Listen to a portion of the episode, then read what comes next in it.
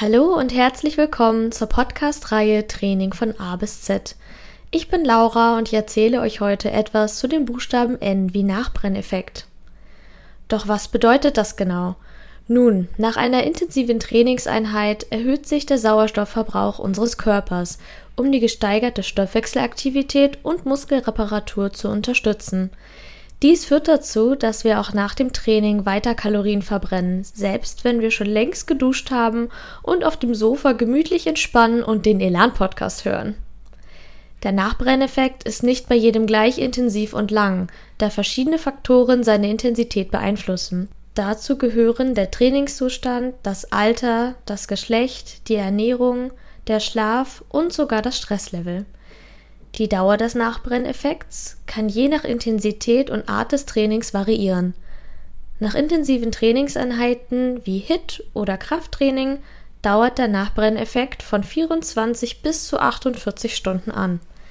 In dieser Zeit bleibt die Kalorienverbrennung aktiv und der Stoffwechsel bleibt erhöht, selbst wenn man sich bereits ausruht. Bei weniger intensiven Trainingseinheiten oder bei Personen mit einem niedrigen Trainingsniveau ist meist auch der Nachbrenneffekt kürzer und dauert somit nur ein paar Stunden. So hilft der Nachbrenneffekt umso mehr, wenn du trainiert bist. Wir werden sozusagen für unser regelmäßiges Training damit entlohnt, dass unser Körper länger Kalorien verbrennt und wir so besser abnehmen. Aber wie kannst du den Nachbrenneffekt gezielt für dein Training nutzen? Nun, Intervalltraining und Krafttraining sind besonders effektiv, um den Nachbrenneffekt zu maximieren.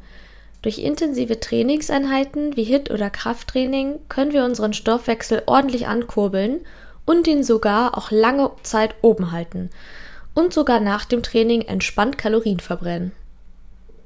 Der Nachbrenneffekt ist jedoch kein Wundermittel für Gewichtsverlust oder den Muskelaufbau, es sollte vielmehr als Teil eines ganzheitlichen Ansatzes zur Fitness betrachtet werden. Eine ausgewogene Ernährung, ausreichend Ruhe und Ausdauertraining spielen ebenfalls eine wichtige Rolle für die Gesundheit und Fitness. Insgesamt bietet der Nachbrenneffekt eine spannende Möglichkeit, die Trainingsleistung zu steigern und die Fitnessziele effektiver zu erreichen. Indem du diese Prinzipien in dein Trainingsroutine einbaust, kannst du den Nachbrenneffekt gezielt nutzen und für dich arbeiten lassen. Damit fällt es dir leichter, je weiter du im Fitnesstraining kommst, langfristig eine verbesserte Gesundheit und Fitness zu erzielen.